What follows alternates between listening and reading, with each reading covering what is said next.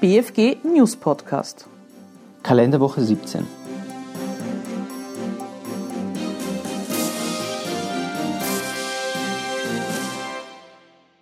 Vatikanische Finanzaufsicht befasst sich mit 893 verdächtigen Fällen.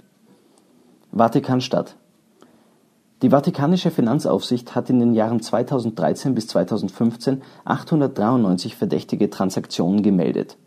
Das geht aus dem Jahresbericht der Behörde hervor.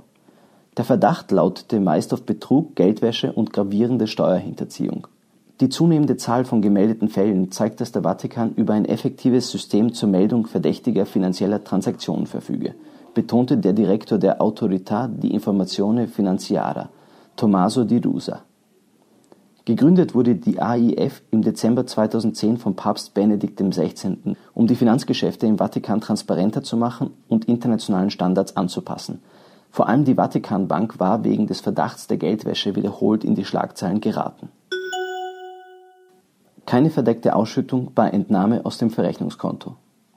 Strittig war, ob die auf dem Verrechnungskonto verbuchten Forderungen der GmbH an ihren Gesellschafter als Darlehen oder als verdeckte Ausschüttung zu qualifizieren sind. Eine verdeckte Ausschüttung liegt vor, wenn sich der Gesellschafter Vorteile zuwendet und dies nicht zeitnah durch die Erfassung einer Forderung ausgleicht. Wenn hingegen die Überlassung eines Vorteils durch die GmbH an den Gesellschafter sofort im Wege der Einstellung einer Forderung an den Gesellschafter ausgeglichen wird, ist der Vorgang nicht als Ausschüttung zu werten.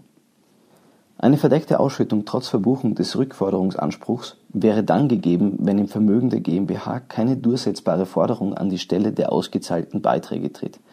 Im vorliegenden Fall ist davon auszugehen, dass aufgrund des zwischen dem Gesellschafter und der GmbH bestehenden Näheverhältnisses Entnahmen aus dem Verrechnungskonto für Privatzwecke erfolgten.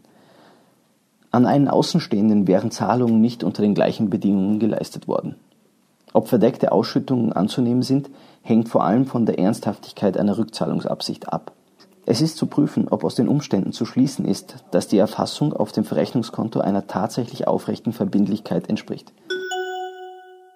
Nur zwölf österreichische Firmen mit Mutter in Panama. Wien.